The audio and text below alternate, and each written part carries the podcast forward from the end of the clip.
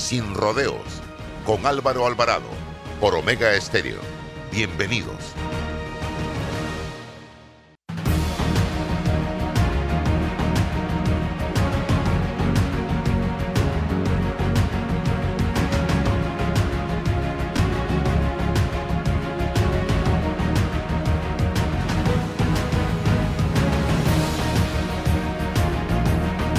¿Qué tal? Tengan todos muy buenos días. Bienvenidos. Estamos listos ya en este su programa Sin Rodeos a través de Omega Estéreo y todas nuestras plataformas de redes sociales eh, en las que eh, vamos a tener la oportunidad de hablar sobre temas de interés nacional, señoras y señores.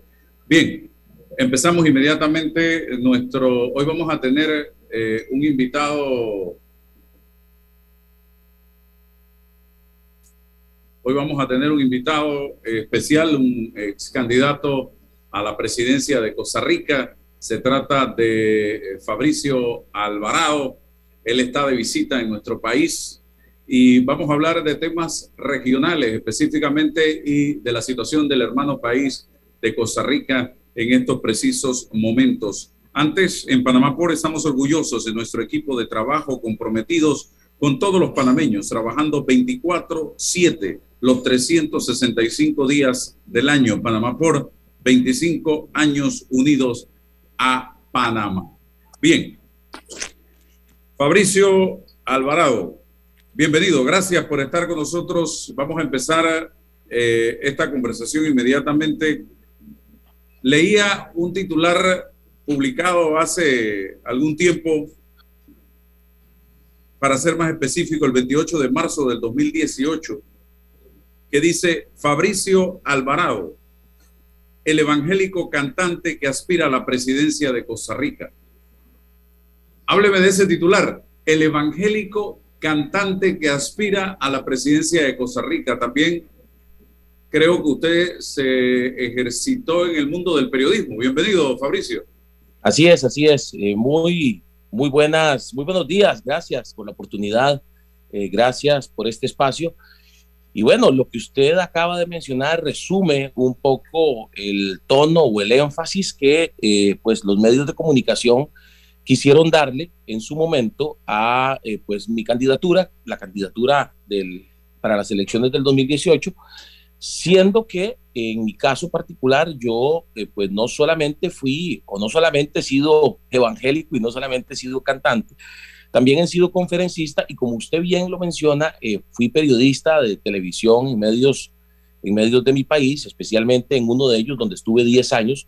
Y pues desde el año 1998 ejerzo el periodismo y he participado en proyectos de radio, de televisión, pero el énfasis que algunos medios quisieron darle fue el que usted acaba de mencionar, de forma lamentable, porque además en aquel mismo momento yo era eh, diputado o había sido diputado de la Asamblea Legislativa, había renunciado un mes y medio antes para dedicarme a la segunda ronda. Para el momento en que usted menciona ese titular, estábamos a punto de, tener las votaciones de segunda ronda.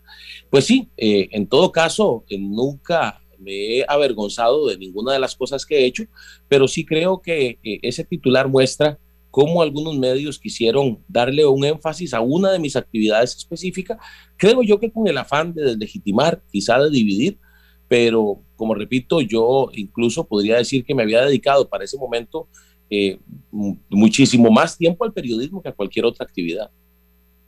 2014, usted fue candidato a diputado en Panamá, en mi pueblo le dicen por carambola. No sé en Costa Rica cómo le dicen, porque usted no iba a ser candidato a diputado. Así es. Esa es otra anécdota. Sí, así es. Es una, una anécdota importante de, lo que es mi, mi entrada a la política. En mi caso particular, eh, precisamente mi trabajo como periodista, como comunicador, era el que privaba en aquel momento eh, para un partido político que se estaba preparando para las elecciones del 2014. Ellos tenían un candidato específico que ya era un partido pequeño que normalmente aspiraba a un diputado en cada elección. En Costa Rica tenemos solamente una asamblea legislativa donde se compone de 57 diputados y en aquel momento el partido político que le menciono eh, tenía las aspiraciones de lograr uno, dos diputados a lo sumo y tenían a un candidato principal que toma la decisión de renunciar, faltando solo una semana para eh, la Asamblea Nacional, que era la que definía eh, la cantidad o la que definía cuál era la papeleta que se iba a presentar a las elecciones. Este candidato renuncia y ya se quedan sin candidato para el primer lugar de la capital de San José. Y es ahí donde, eh, pues, a alguien se le ocurre, como ya yo venía trabajando con ellos, como periodista, se le ocurre que yo podría haber sido el candidato. Y entonces conversan conmigo, me hacen la propuesta y como usted bien lo dice, casi que por carambola, ¿verdad? Porque eh, faltando menos de una semana, faltando cinco días para la Asamblea Nacional, es que se me hace la propuesta. Y bueno, podríamos decir, gracias a Dios, la Asamblea, la, la, votación en general me favoreció en esa Asamblea Nacional, todos estuvieron de acuerdo en que fuera yo y pues así empezó mi carrera política. Vamos a ir eh, desglosando temas. Yo soy católico, apostólico y romano, usted es evangélico. Yo le hago una pregunta. ¿Qué limitante hay que impida o que no permita que una persona católica, que un evangélico, que un creyente con principios, con valores, con objetivos claros de país pueda ocupar un judío, un musulmán. ¿Cuál es el problema? ¿Cuál es la limitación que a, ser presidente de la República? criticado algo como esto? No existe ninguna limitación, según mi parecer. Eh, realmente lo que ha sucedido, vuelvo a decirlo, es un poco quizá los intereses que a veces se manifiestan en medios de comunicación, a veces se manifiestan a través de figuras políticas que meten el tema y, le dan énfasis al tema religioso para tratar de deslegitimar a una persona, pero un católico, un evangélico, como bien usted dice, un judío, un ateo, desde el punto de vista constitucional tienen exactamente el mismo derecho a participar. En el caso de eh, los católicos, por lo menos en Costa Rica, lo que existe es una limitación para los sacerdotes, para los miembros del clero, pero para los laicos, para las personas que son eh, parte de la iglesia como eh, miembros, eh, como congregantes de cualquier tipo de iglesia, no existe ninguna limitación desde el punto de vista constitucional. Repito, quienes han tratado, y me parece que hay un tema ideológico ahí, hay un tema de intereses de agenda, son ciertos grupos que han tratado de deslegitimar a quienes, siendo gente activa en una religión particular, eh, pues hemos decidido participar en política. En nuestro caso particular, el Partido Nueva República en Costa Rica, tenemos militantes eh, de todo tipo, tenemos evangélicos, yo soy el líder del partido, soy evangélico y algunos quienes lideran también conmigo son de la misma religión, pero también tenemos católicos que son líderes fuertes en el partido. Tenemos, por ejemplo, en mi fórmula presidencial para estas elecciones, una de las personas que nos acompaña es una católica, Alexandra Loría, una activista provida que además ha sido abogada eh, de la conferencia episcopal y ha trabajado directamente en la comisión de bioética de la conferencia episcopal con mucha cercanía con los obispos costarricenses. Entonces, nuestro discurso siempre ha sido y siempre será y siempre irá en la línea de decirle a la gente no existe ninguna limitante porque pues desde periodistas, abogados, eh, politólogos, economistas, administradores de empresa, educadores, ingenieros, más allá de la religión que tengan, estamos presentando una nómina de profesionales que están interesados en hacer bien por el país.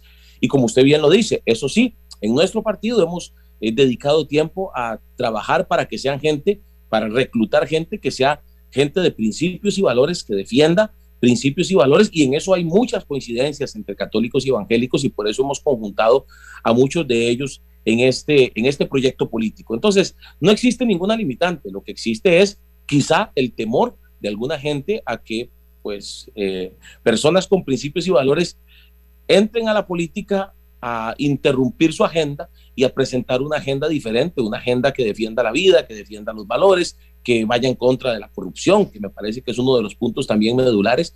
Así que eh, yo no encuentro ninguna limitación, no debería haberla en ningún país. Lo que sí hay son ataques contra personas eh, de cualquier tipo de fe que se involucran en la política, precisamente porque a mi criterio lo que no se quiere es que pues en la política y en los lugares donde se hace política ciertos principios y valores sean representados.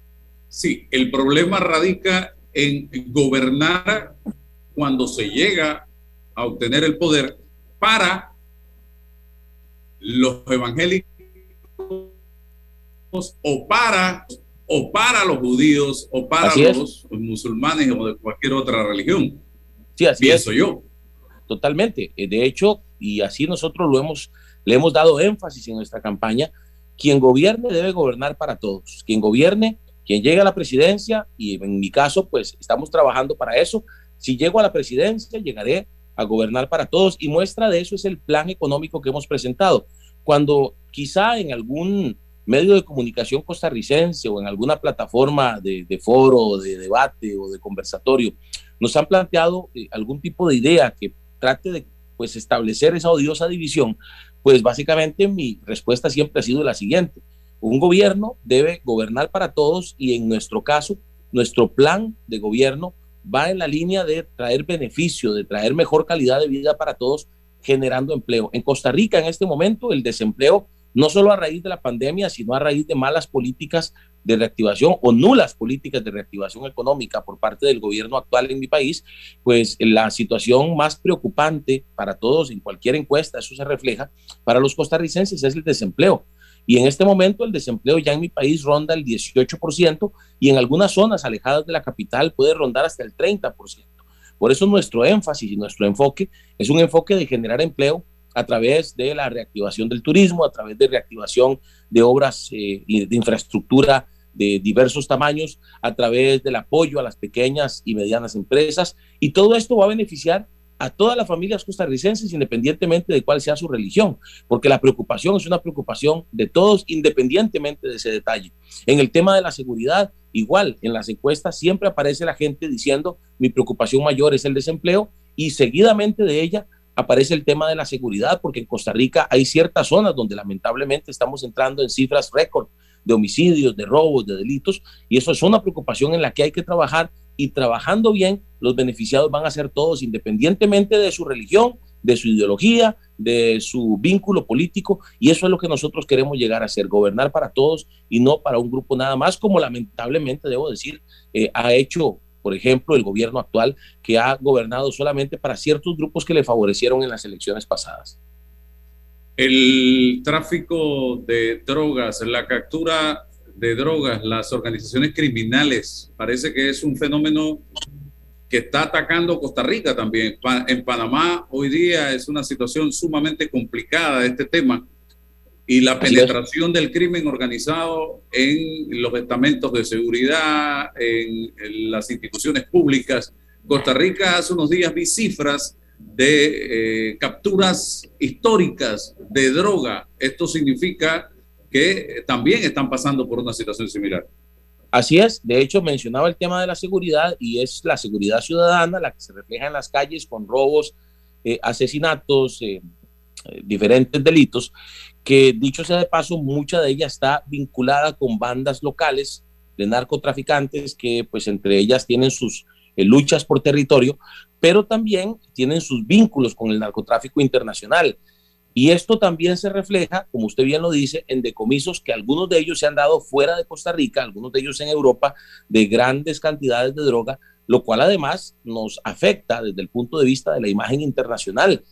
Esto es un tema que nosotros hemos venido trabajando desde, una, desde un enfoque eh, muy claro y es precisamente la poca vigilancia o la nula vigilancia que han existido en puertos aeropuertos, fronteras y aduanas a través de los escáneres, de, que es un método de vigilancia no intrusivo que nosotros hemos estado promoviendo y que incluso Costa Rica pudo haber puesto eh, a trabajar desde hace ya algún tiempo. Una ley que se aprobó en el año 2018, el plan fiscal que se aprobó, que se aprobó perdón, en el 2018, establecía que el gobierno tenía que tener esos escáneres puestos para el año 2019 y esta es la fecha en que no lo han hecho. Por eso tuvimos a través de un diputado actual de Nueva República, tuvimos que presentar un proyecto que obligue al gobierno, y en este caso, pues nos tocará a nosotros posiblemente, porque si no lo hicieron en tres años y medio, pues no lo van a hacer, difícilmente lo van a hacer en los cinco meses que les quedan. Pero eh, nosotros lo que sí tenemos claro es que estos escáneres deben estar instalados porque nos van a permitir luchar precisamente contra el alcance del narcotráfico y, sobre todo con eh, ese brazo que les ha permitido llevar droga hasta otras latitudes.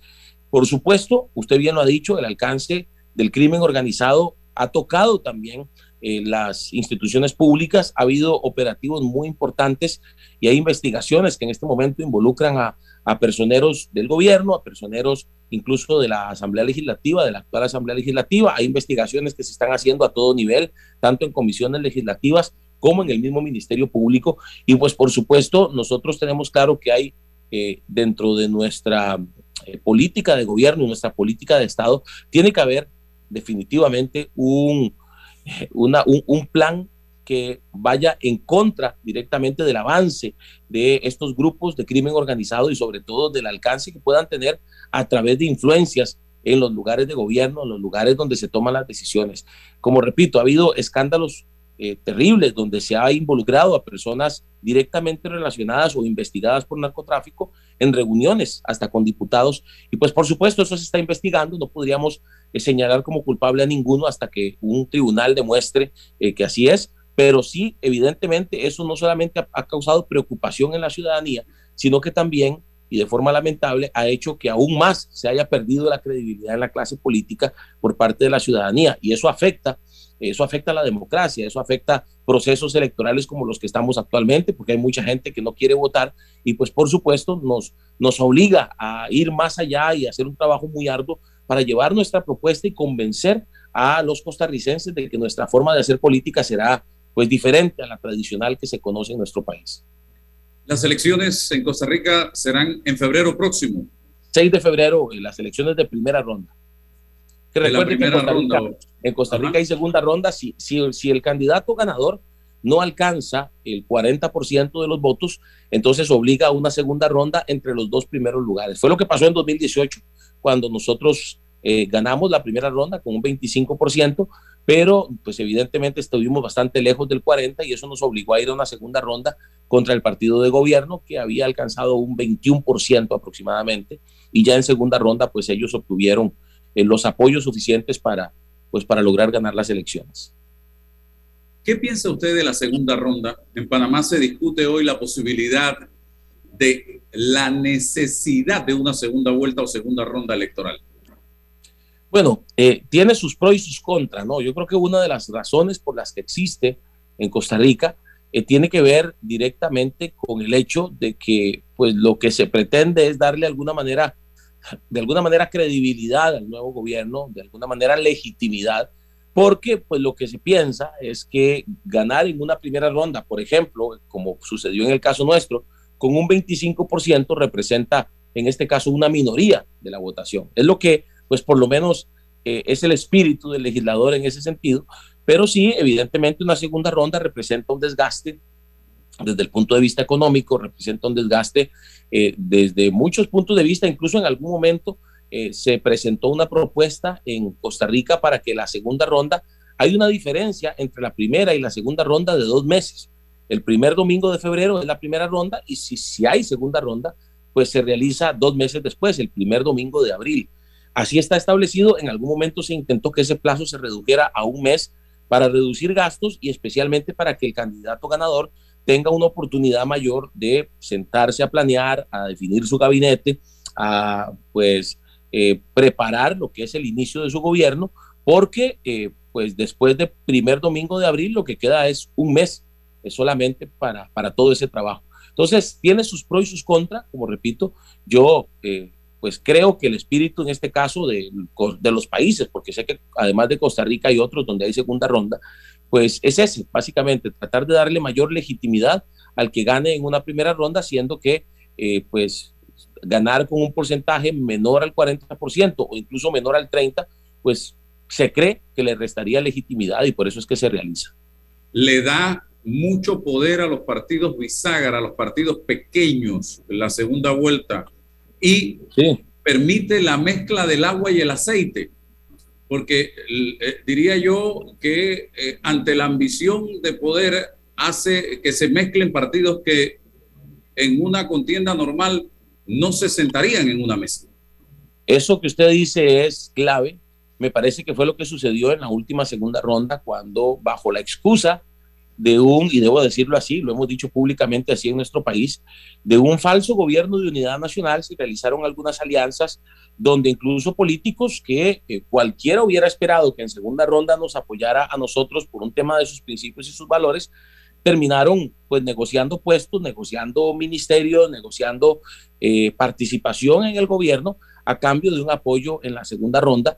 Y bueno, eh, las consecuencias las vivimos los costarricenses con un desastre de gobierno que, que pues realmente nunca fue de unidad nacional y cuyos miembros de aquellos partidos tampoco duraron mucho. De hecho, uno de ellos otra vez hoy es candidato y es candidato con otro partido político que nada tiene que ver con el partido en el que participó ni con el partido con el que cogobernó. Entonces, yo hoy eh, tengo claridad de que en efecto lo que usted menciona es uno de los contra de la famosa segunda ronda, porque al final eh, se realizan negociaciones más allá de temas reales, de coincidencia en ideología, de coincidencia en, en, la manera de querer gobernar, se realizan con base en intereses, eh, podríamos llamar mezquinos, básicamente, el interés de obtener un puesto, el interés de que otra persona no sea la que gane, el interés de, pues, básicamente, eh, imponer eh, o, de hacer que se realicen ciertas eh, agendas que incluso no tenían que ver con el partido que originalmente es el que va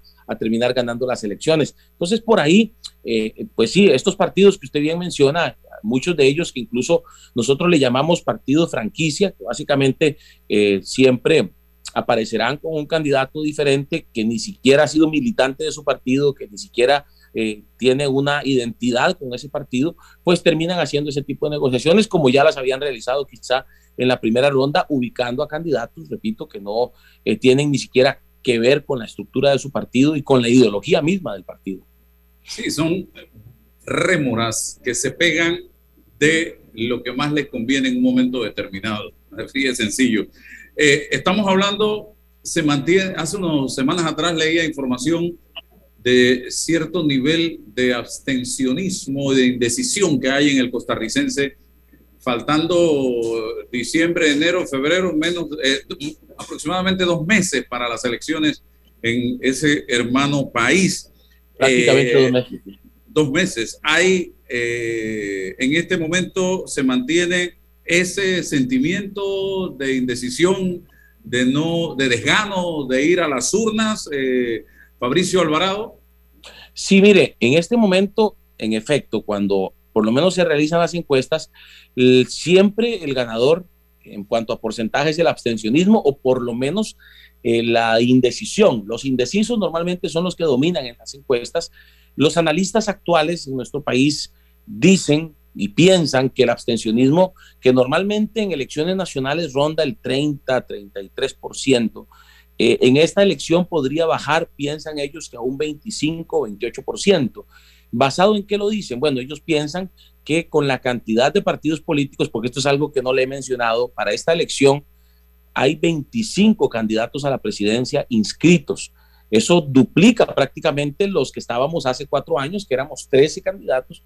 Ahora tenemos 25 candidatos a la presidencia, muchos de ellos de partidos, eh, pues, eh, como repito, que pues básicamente aplicaron esa forma de trabajar conocida como franquicia, donde pues básicamente el partido se armó eh, con estructuras en el país, con, con líderes, con gente que, que construyó el partido y pues básicamente al final apareció un candidato, una persona conocida, una persona que había sido tal vez presidente de alguna institución o que había sido ministro o que había sido candidato en otra ocasión con otro partido político y pues eh, lo atrajeron para ser su candidato, siendo que nunca había sido miembro del partido. El caso de Nueva República es distinto porque nuestro partido fue fundado incluso por este servidor. Nosotros trabajamos eh, a mediados del, desde mediados del 2018, eh, más bien desde octubre del 2018, en una construcción de un proyecto político donde hemos sido muy enfáticos en que no permitiremos que se convierta nuestro partido en un partido franquicia y hemos construido nuestra propuesta de candidaturas a presidencia y vicepresidencia, de candidaturas a diputados en las siete provincias del país, con gente del ADN de Nueva República. Entonces, volviendo a su pregunta, pues nuestro objetivo es precisamente conquistar a aquellos que hoy eh, pues se manifiestan indecisos y trabajar todo lo posible para convencer a la gente de votar por Nueva República en una primera ronda votar para presidente y para diputados por Nueva República para lograr eh, ganar en primera ronda y lograr tener una fracción mayoritaria, cosa que hace rato no se logra en mi país. Los dos últimos gobiernos han tenido, eh, han ganado las elecciones, es el mismo partido, Partido Acción Ciudadana, pero no han tenido la mayoría en el Congreso, no han tenido eh, ni siquiera han sido la fracción con más diputados en el Congreso y menos aún han tenido, han tenido una mayoría que les permita eh, avanzar en su agenda. Lo que sí han tenido es a partidos que se les han aliado, que han eh, trabajado casi que de la mano, que han cogobernado con ellos y les han permitido avanzar en su agenda. Liberación Nacional, Restauración Nacional, el mismo Unidad Social Cristiana, que han caminado eh, de la mano en algunos temas con el partido de gobierno. Pero bueno, el, el reto es ese, el reto es disminuir el abstencionismo que tradicionalmente ronda en elecciones nacionales el 30, 31, 32% por ahí. José María Figueres es quien en este momento, según la información que manejo, eh, encabeza con un bajo porcentaje también, porque como el abstencionismo es el que en este momento encabeza las encuestas, eh, luego eh, también se menciona a la ex vicepresidenta Linet Saborío, del Partido Unidad Social Cristiana. También está eh, Fabricio Alvarado, eh, se menciona en estas encuestas. Así está la situación en este momento, eh, señor Fabricio, y si del Figueres que estamos hablando es el mismo que ocupó la presidencia de la República ya en Costa Rica o es el hijo. Así es. Bueno, de hecho, don José María Figueres eh, ocupó la presidencia y su papá también fue presidente ya allá por los años 70 eh, y un poco antes. En el caso de don José María Figueres fue presidente en el 94, eh, del 94 al 98. Doña Linet Saborío fue vicepresidenta entre el 2002 y 2006. Y en efecto, las encuestas, pues sobre todo aquellas que coinciden más en su metodología y que utilizan una metodología un poco más, eh, podríamos llamar creíble, en el sentido de que presentan una papeleta simulada y la gente tiene eh, las opciones de ver a todos los candidatos y escoger alguno de ellos, pues presentan ese panorama con un margen de error ahí que nos permitiría decir que hay hasta un empate técnico en este momento entre eh, este servidor y esos dos candidatos, que dicho sea de paso, son los candidatos que representan el bipartidismo que pues dominó en Costa Rica durante muchísimos años. Eh, partidos políticos que ya han gobernado, pues con resultados no muy buenos y que de hecho fue precisamente la poca credibilidad en esos partidos políticos la que llevó al país a tomar la decisión de darle la oportunidad al Partido Acción Ciudadana con las consecuencias desastrosas que ya todos conocemos. Entonces, en esa línea de trabajo, debo decir que estamos pues muy satisfechos con el hecho de, a, partir de, de, pensar que estamos eh, apareciendo en las encuestas siendo un partido que tiene tres años de fundado contra dos partidos que pues por muchos años incluso establecieron una tradición. Hay gente que vota por esos partidos por tradición, porque incluso eh, siguen aún eh, defendiendo a los que fueron caudillos en este, en este caso de Liberación Nacional y de la Unidad Social Cristiana, y ubicarnos en esos primeros lugares nos da eh, por supuesto, un panorama muy positivo, pensando en que a dos meses de las elecciones y pensando en que enero, que es el mes decisivo, estamos haciendo un trabajo para que en ese mes eh, nuestras estructuras se muevan por todo el país a conquistar a esos indecisos y a convencer a los costarricenses. Las encuestas, como repito, que tienen esa metodología, son las que muestran eso. Hay otras donde, eh, pues, nos hemos enterado que llaman por teléfono a los ciudadanos y les preguntan o les dan dos o tres opciones nada más por teléfono, eh, entre las cuales no nos incluyen a nosotros.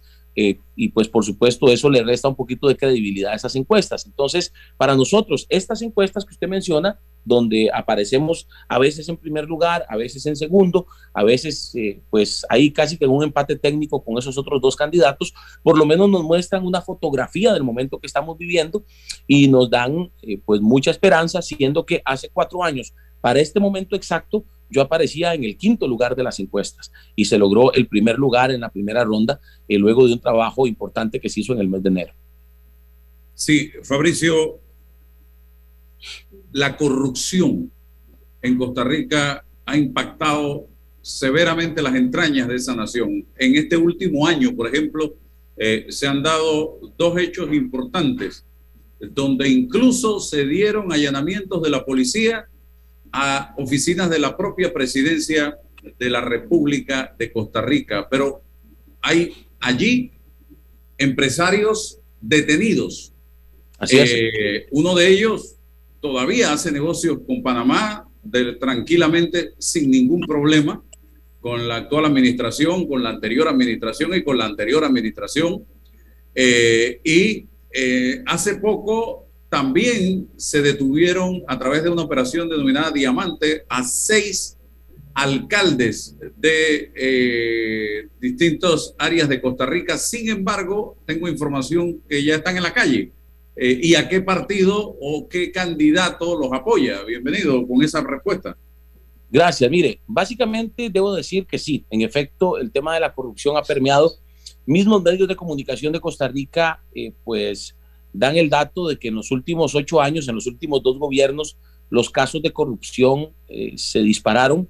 Esto es lamentable, sobre todo porque el partido que hoy gobierna, cuando se presentó en la palestra política, pues básicamente se presentó como el partido de la ética y la transparencia. Pues lamentablemente, eh, y, debo decir que además de los casos que usted menciona, ha habido eh, otros, yo mencionaría bastantes más, pero quiero mencionar solo dos. Uno de ellos, el caso del cementazo, conocido como el cementazo, que también ha sido una investigación que viene desde el gobierno pasado, que tocó las fibras de los tres poderes de la República, del legislativo, del ejecutivo y del judicial, que todavía se investiga. Y hay otro caso que se dio en este gobierno, que es el famoso caso de la UPAD, que es la Unidad Presidencial de Análisis de Datos, así se llamó, pero que fue claramente, que fue claramente visualizada por todos como una intención del gobierno por espiar a los costarricenses y acceder a datos sensibles a través de esa famosa unidad que nosotros le hemos llamado unidad de espionaje del gobierno. Esa, y la menciono, porque esa investigación también provocó allanamientos en casa presidencial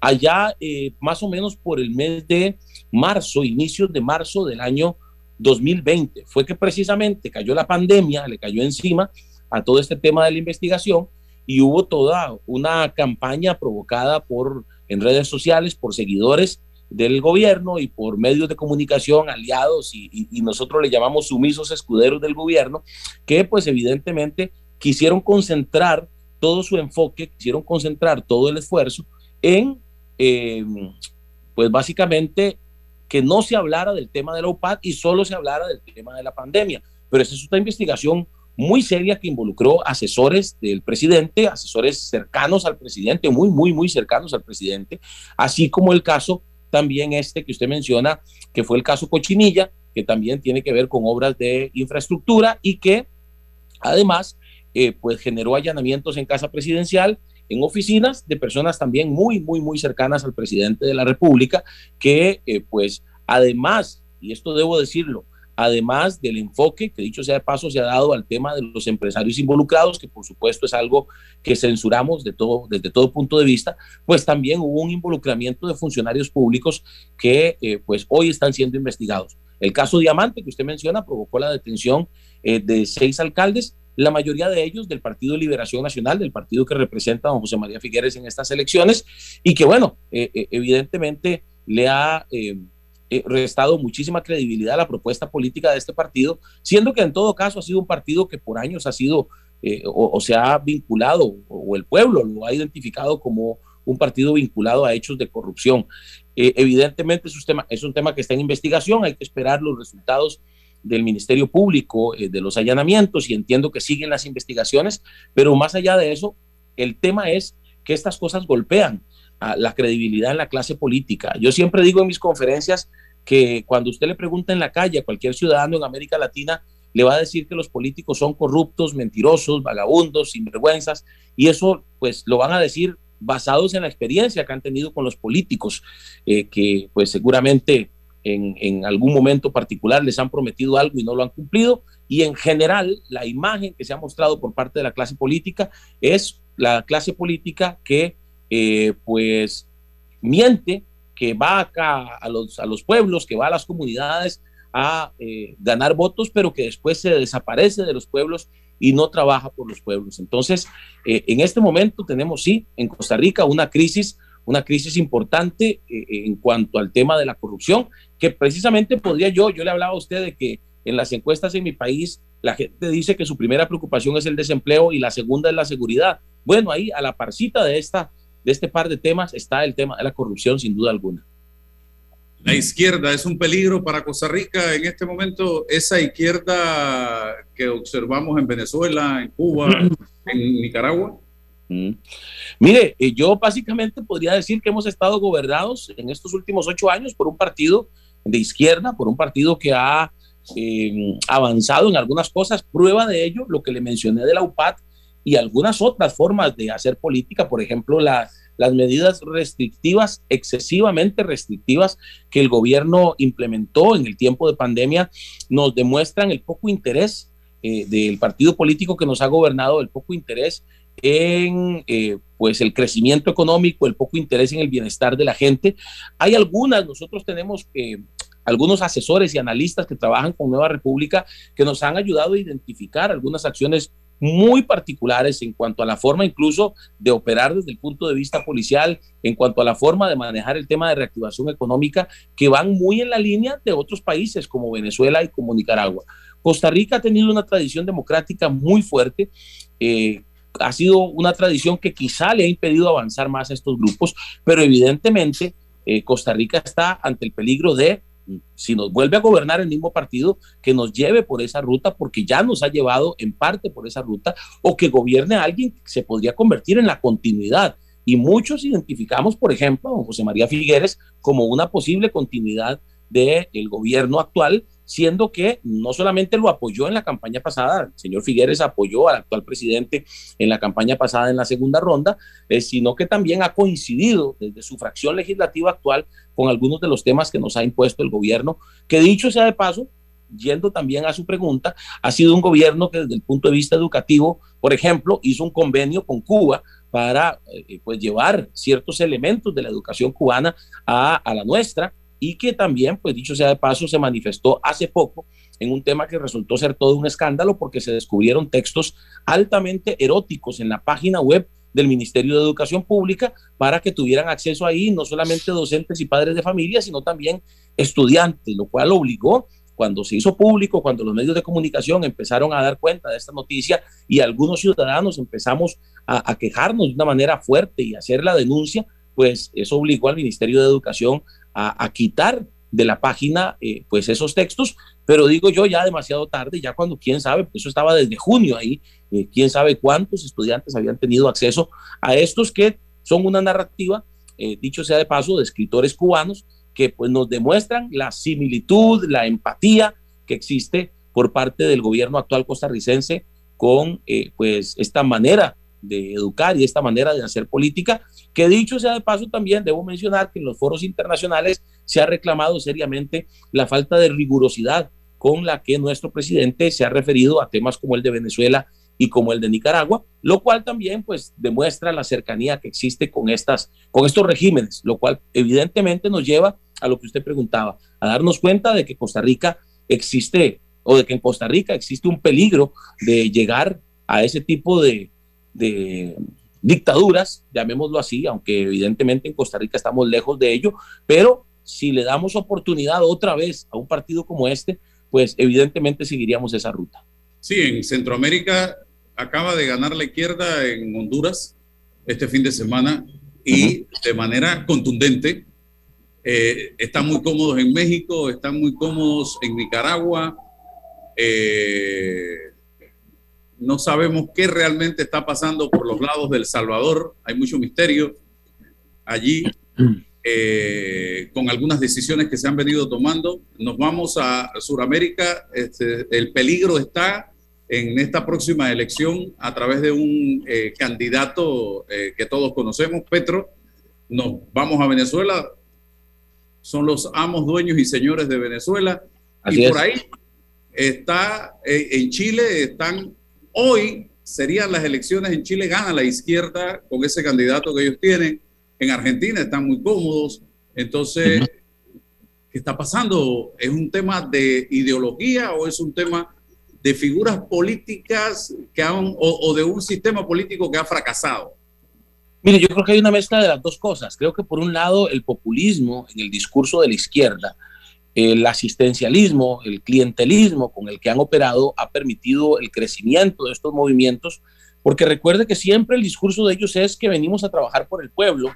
Y olvidé Perú, Fabricio, olvidé Perú, que Perú, olvidé Perú, que en Perú se lo tomaron.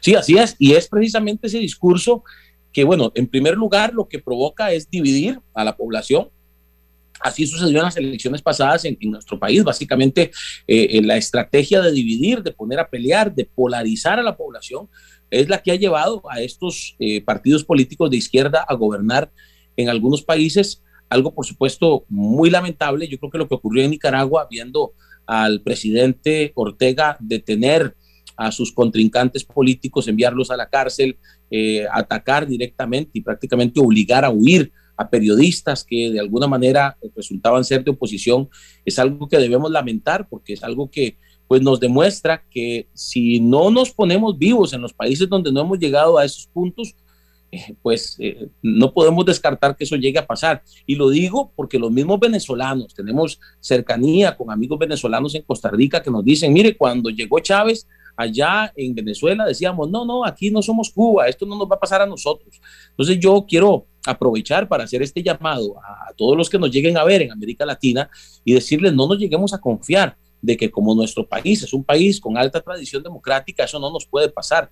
Claro que nos puede pasar si seguimos atendiendo los llamados populistas de los partidos de izquierda, que básicamente lo que hacen es decirle al pueblo, vengo a defenderlos de la clase opresora, vengo a defenderlos de quienes no los toman en cuenta, vengo a defenderlos cuando realmente lo que les interesa son solamente ellos mismos. Y prueba de eso, repito, es un país como Costa Rica, donde eh, la tasa de desempleo ya está a punto de llegar al 20%, habiendo iniciado en 11% en este gobierno y donde los niveles de pobreza son cada vez mayores y eso provoca además niveles de delincuencia mayores porque hay gente que se queda sin justificar, por supuesto, la violencia y sin justificar la delincuencia. Hay gente que ha ingresado en actos delincuenciales o en organizaciones delincuenciales, básicamente por la desesperación de no tener que comer y no poder llevarle que comer a su familia. Y mientras tanto, las autoridades policiales a la vez pasivas, sin hacer gran cosa, porque ese caos es el que ellos necesitan. ¿Qué necesita la izquierda y qué ha necesitado? Y ahí está la historia, no es algo que yo estoy inventando. ¿Qué ha necesitado la izquierda para gobernar? Caos provocar caos que le haga pensar a la gente, el sistema político no funciona. El sistema político es un sistema político que solo piensa en eh, la clase alta, que solo piensa en la clase política y que no hace nada por los pobres. Y ahí es donde ha fallado quizá los otros las otras formas de hacer política, ahí es donde ha fallado quizá la derecha, ahí es donde ha fallado quizá otros partidos que han gobernado no siendo de izquierda en nuestros países. Hoy por hoy, Em, creo que eso se manifiesta también en medios de comunicación que lamentablemente se han prestado al juego. Comentábamos en Costa Rica, posiblemente ustedes lo han identificado también, cuando se dio la primera ronda en Chile hace unas semanas y José Antonio Cast, eh, pues logra el primer lugar y pasa a segunda ronda. Los medios han titulado, al menos en mi país, los medios han titulado, bueno, segunda ronda en Chile entre candidato de izquierda contra candidato de ultraderecha. Entonces, mire qué interesante. El de la izquierda lo mencionan solo como candidato de izquierda, pero al candidato de derecha lo mencionan como candidato de ultraderecha, dándole un énfasis en ese ultra, poniéndolo como un peligro. Así es como ellos, y, recuerdo su primera pregunta en esta entrevista cuando usted me hablaba de cómo algunos medios nos calificaron. Bueno, eh, creo que siempre el énfasis de estos medios que se han alineado a la izquierda, porque a la vez estos medios han sabido eh, tomar control y acercarse a, eh, perdón, estos, estos partidos de izquierda han sabido acercarse a los medios para dominarlos y para hacerlos sus aliados, pues entonces el discurso va en la línea de todo lo que no sea izquierda, todo lo que no vaya con esa línea ideológica eh, que también se ha apropiado, por ejemplo, del discurso de los derechos humanos.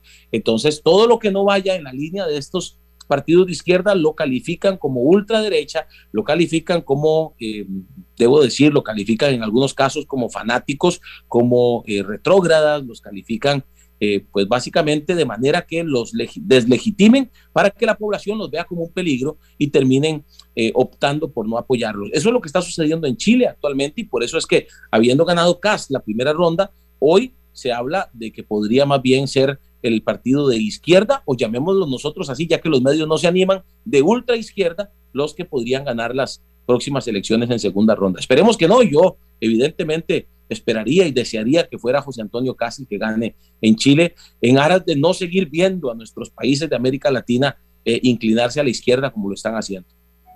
Ya para ir cerrando, hay dos, dos teorías, la de Maquiavelo y la de Rousseau. Maquiavelo es de la mentalidad de que el hombre es malo por naturaleza y que la sociedad lo va, va mejorando su conducta en un momento determinado. Y Rousseau es todo lo contrario. El hombre es bueno por, la, por naturaleza y es la sociedad la que lo lleva al otro lado. ¿Qué piensa usted, eh, Fabricio Alvarado?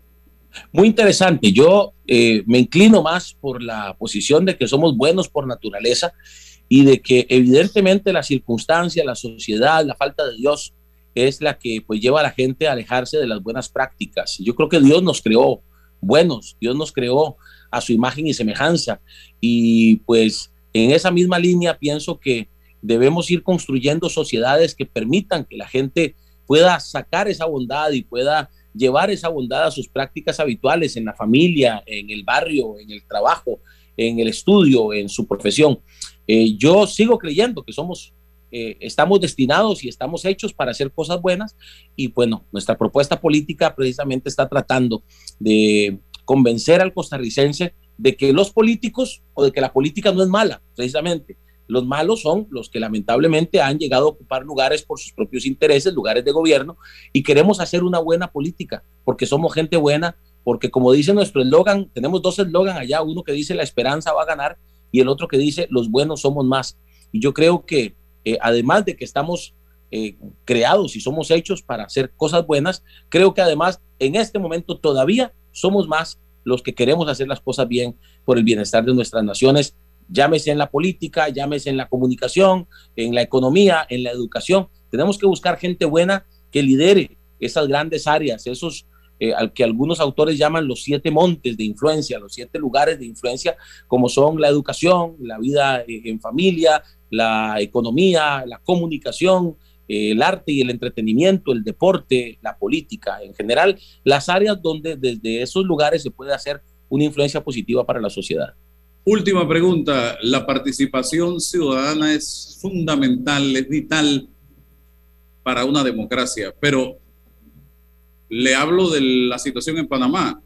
En Panamá, la democracia parece ya no ser muy importante para la gente la gente quiere que le resuelvan sus problemas. Y el momento más democrático o el único momento democrático nuestro aquí en este país real es el momento en que acudimos cada cinco años a las urnas a elegir presidente, vicepresidente, diputados, alcaldes y representantes de corregimiento. De ahí nuestra participación ciudadana, nuestra actividad democrática se reduce prácticamente a cero, porque quedamos siendo una especie de pirámide. Allá arriba quienes gobiernan y nosotros acá abajo el pueblo obedeciendo. Es por eso que quizás la democracia para los panameños ya ha perdido sentido. ¿Qué piensa Fabricio Alvarado al respecto? ¿Y cómo recuperar los valores democráticos? Claro, no, muy interesante y yo creo que eso es parte de lo que hemos venido conversando en esta entrevista. Eh, una clase política que no ha tenido empatía con el pueblo, en mis recorridos en Costa Rica, en las diferentes comunidades que he visitado en esta campaña, el principal reclamo de parte no solamente de los pueblos, sino también de los sectores, cuando me reúno con sector agrícola, cuando me reúno con sector empresarial, pequeñas y medianas empresas, cuando me reúno con pescadores, cuando me reúno con cualquier sector, prácticamente todos coinciden en que el gobierno no los atiende, no los abandona, les da la espalda. Lo mismo que usted mencionaba, están allá arriba, se olvidan de nosotros. Una vez que ya están ahí, eh, no, no vuelven a las comunidades, no salen de sus oficinas, gobiernan desde allá, desde la comodidad de su, desde la comodidad de su escritorio, de su aire acondicionado y de su oficina. Esto tiene que cambiar y la única manera de cambiarlo es involucrándonos, eh, que, como decía en la respuesta anterior, que la gente buena se involucre en los espacios políticos y ciertamente no será fácil.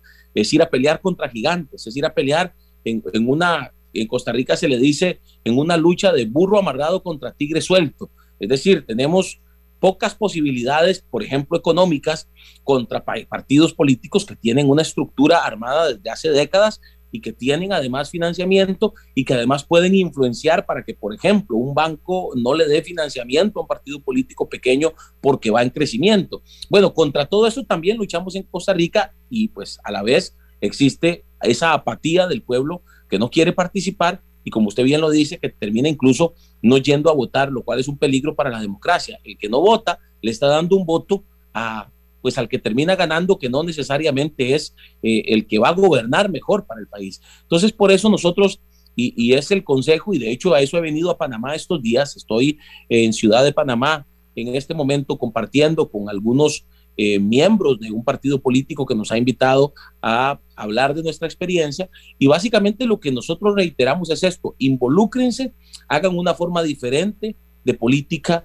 visiten las comunidades, demuéstrenle a la gente que ustedes están por el pueblo y no por ustedes mismos y sobre todo díganle a la gente esto, si usted no vota, si usted no participa, usted está abriendo un espacio para que otro lo haga. En otras palabras, en la política no hay sillas vacías. La silla que no ocupemos los que tenemos buenas intenciones, la van a ocupar otros que van a traer su agenda, que van a traer su ideología y que van a venir con eh, sus intenciones muy particulares que normalmente van a favor de ellos mismos o de sus familias nada más. Entonces, por eso es que hay que involucrarse, hay que invitar a la gente a ser parte de gente que tiene mucha capacidad, que podría ser parte de partidos políticos y, de movimientos políticos que generen cambios en el país. Y bueno, mi esperanza, siendo que sabemos que no es fácil, que es una lucha, eh, repito, de burro amarrado contra tigre suelto, mi esperanza es que en algún momento lo logremos, en algún momento logremos sacar de los lugares de gobierno a gente corrupta, a gente mediocre, a gente que no le interesa el pueblo. Yo lo digo de esta forma, eh, y, ahí es donde he tratado de motivar a la gente a acercarse. Somos un partido que no tiene el dinero que tienen otros partidos, pero nuestro principal activo es la gente. El principal activo, y, y para cualquiera que me esté viendo, que quiera o que tenga un partido político o que quiera impulsar un movimiento político, tiene que dejar de pensar tanto en el dinero y pensar un poquito más en la gente. La gente es el principal activo que puede tener un movimiento social, un movimiento ciudadano, un movimiento político, porque la gente es la que al final trabaja y es la gente la que genera eh, ideales, la que genera eh, valores y principios. Y desde ahí es donde podemos empezar para construir una nueva sociedad, una sociedad que eh, pues sea más democrática y una sociedad que trabaje en pro de sacar lo malo y meter lo bueno en los lugares de gobierno. Repito, en esas sillas que nunca estarán vacías, tratar de meter a la gente buena. Yo siempre le digo a los provida, yo soy provida, y siempre le digo a la gente provida, si usted va a ir a una marcha en contra del aborto, eso está bien. Y es bueno que llenemos las calles con miles de personas con pancartas y manifestaciones a favor de la vida. Pero también necesitamos que en los lugares donde se toman las decisiones, en los senados, en los congresos, existan personas que voten a favor de la vida, porque al final no hacemos nada llenando las calles con miles cuando en el lugar donde se vota no tenemos los suficientes votos para que ahí se representen nuestros ideales. Por ahí va más o menos mi, mi línea de pensamiento en ese sentido. Gracias a Fabricio Alvarado, candidato a la presidencia de Costa Rica y bienvenido a Panamá. Gracias Álvaro. Gracias Álvaro, gracias a usted, a los panameños que siempre nos reciben con muchísimo aprecio y cariño. Y, bueno, contentos de estar por acá y, con la esperanza de ver a nuestros países, eh, pues crecer en la línea del desarrollo, en la línea de los valores y principios y en la línea de una mejor calidad de vida para todos los ciudadanos. Gracias, buen día. Vamos al cambio comercial, regresamos. Gracias. Haz tu vida más fácil con De Una, de Caja de Ahorros. La nueva facilidad para enviar y recibir dinero de celular a celular a uno o varios usuarios. Crea colectas para compartir gastos de cumpleaños, viajes, bautizos o cualquier actividad que estés organizando con amigos o familiares. Descarga ya el app Banca Móvil y actívate de una. Caja de Ahorros, el banco de la familia parameña. Bueno, me voy a comer con una estrella. Mmm. Espérate, ¿y tu esposa sabe? Claro, ella sabe que la estrella del sabor es American Star. Y por eso en la casa comemos delicioso.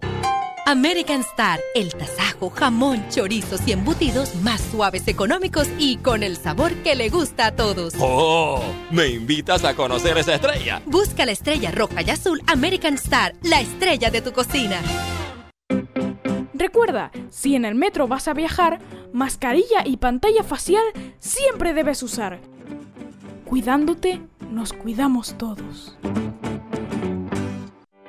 ¿Sabías que... Cobre Panamá emplea una técnica de procesamiento de cobre más amigable con el ambiente, que no usa cianuro ni otros químicos pesados. El concentrado de cobre se obtiene de un proceso físico llamado flotación, en el que se pulveriza la piedra y se hacen burbujas en las que el concentrado de cobre flota. No existen tinas de lixiviación, es un proceso físico de gravimetría y no se usa cianuro. Cobre Panamá, estamos transformando vidas. Déjate llevar por la frescura del pollo melo, panameño como tú. Déjate llevar por la frescura del pollo melo. Variedad y calidad. Melo. Frescura de altos estándares. la calidad es una promesa para llevarte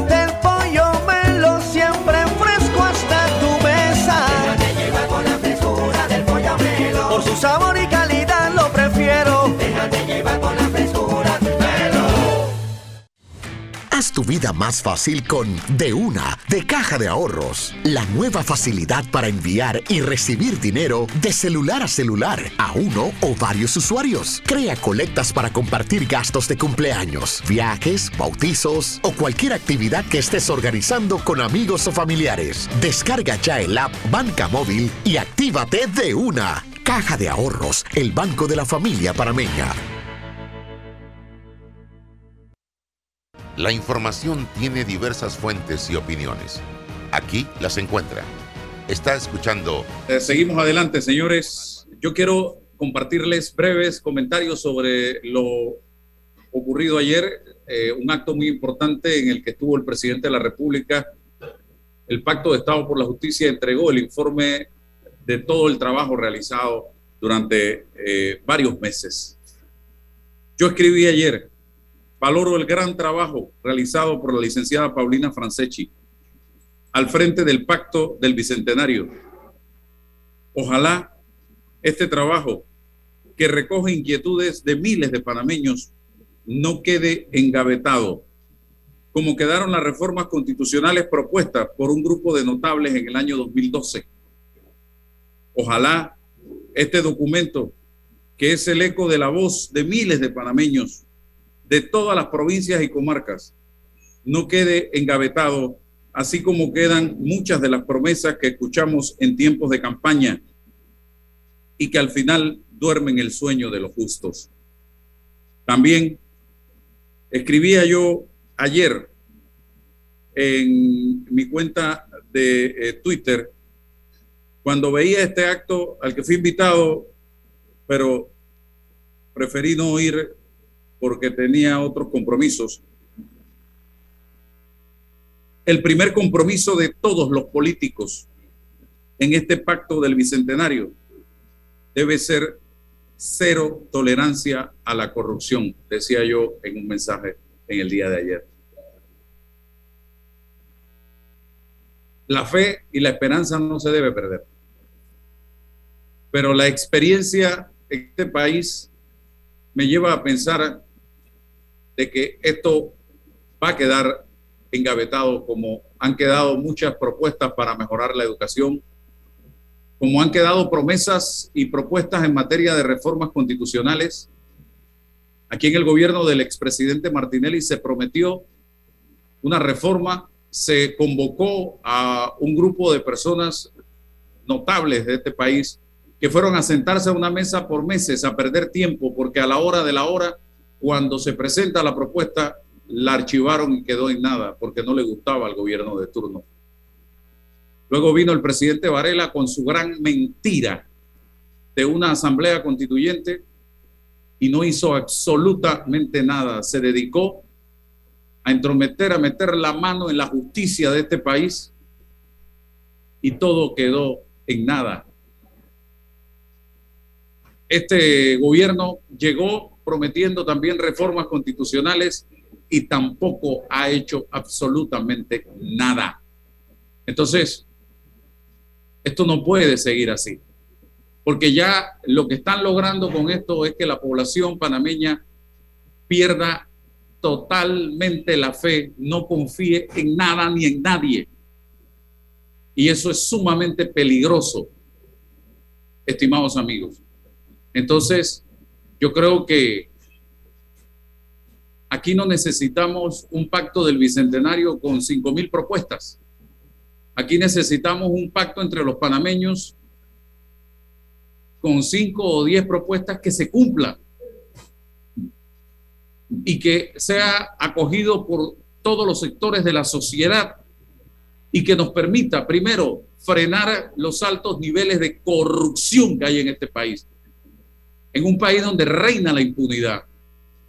En un país donde el pueblo aplaude al corrupto. En un país donde el pueblo empieza a comparar y dice, pero si este es menos corrupto que el otro. Por lo tanto, como es menos corrupto, yo, o como también es corrupto, y eso no puede ser, señoras y señores. El corrupto es corrupto y punto. Pero es que vivimos en una sociedad donde la corrupción ya deja de molestarnos y donde de una u otra manera todos hemos tocado la corrupción, porque la corrupción no es nada más robar dinero del Estado. La corrupción también es no formar una fila, es violar una norma de tránsito, es quedarnos con algo que no es nuestro, es hacer tantas cosas en el día a día que no son correctas, es llegar tarde, es no hacer un trabajo y cobrarlo. Tantas cosas, todo eso es parte de ese fenómeno de la corrupción que los panameños hoy día ya empezamos a ver como algo normal y algo natural y eso es peligrosísimo, hombre. Aquí tenemos que enfocarnos en mejorar la calidad de la educación, la calidad de la salud, en que los recursos del Estado sean invertidos de manera correcta. Y que no quepa duda alguna de que se invirtieron de manera correcta. Así como se licita o se, o se, vende desde el sector privado compitiendo con precios y buscando los mejores precios, asimismo debe ser el Estado. Buscar los mejores precios y buscar la, la, mejor calidad en los productos y en las obras que emprende. Pero no. Entonces, ¿de qué me vale a mí un pacto del bicentenario que lo veo por allá lejos? Y ahora vamos a crear una institución, más burocracia, más salarios, más puestos, más cuarteles de invierno para los partidos políticos. Entonces, cuando tenemos metas muy puntuales en las que enfocarnos hoy día, que son las que les digo, corrupción, educación, seguridad, el desempleo que nos está acabando y agobiando, reactivar la, la, la, las empresas en este país que han sufrido duro producto de la pandemia, reactivar las obras del Estado que han en el gobierno del señor Varela se echaron a perder. Y este gobierno llegó y le pegó la pandemia y no han podido levantar cabeza todavía. Entonces, por ahí es el camino. Yo valoro todo el trabajo que se ha hecho. Pero si no hemos podido con cinco, seis o siete proyectos o, siete metas o propósitos o propuestas, ahora vamos a poder con cinco mil o con dos mil o con diez mil. No sé les soy honesto, no sé cómo van a hacer. Aquí sí aplica aquello de ver para creer. Se me acabó el tiempo, señores. Mañana vamos a tener un programa sumamente interesante con una invitada muy especial. Mañana les paso el dato. Péguense a la emisora a las 8 y 30 Omega Estéreo. Gracias. La información de un hecho se confirma con fuentes confiables y se contrasta con opiniones expertas. Investigar la verdad objetiva de un hecho necesita credibilidad y total libertad. Con entrevistas que impacten, un análisis que profundice y en medio de noticias, rumores y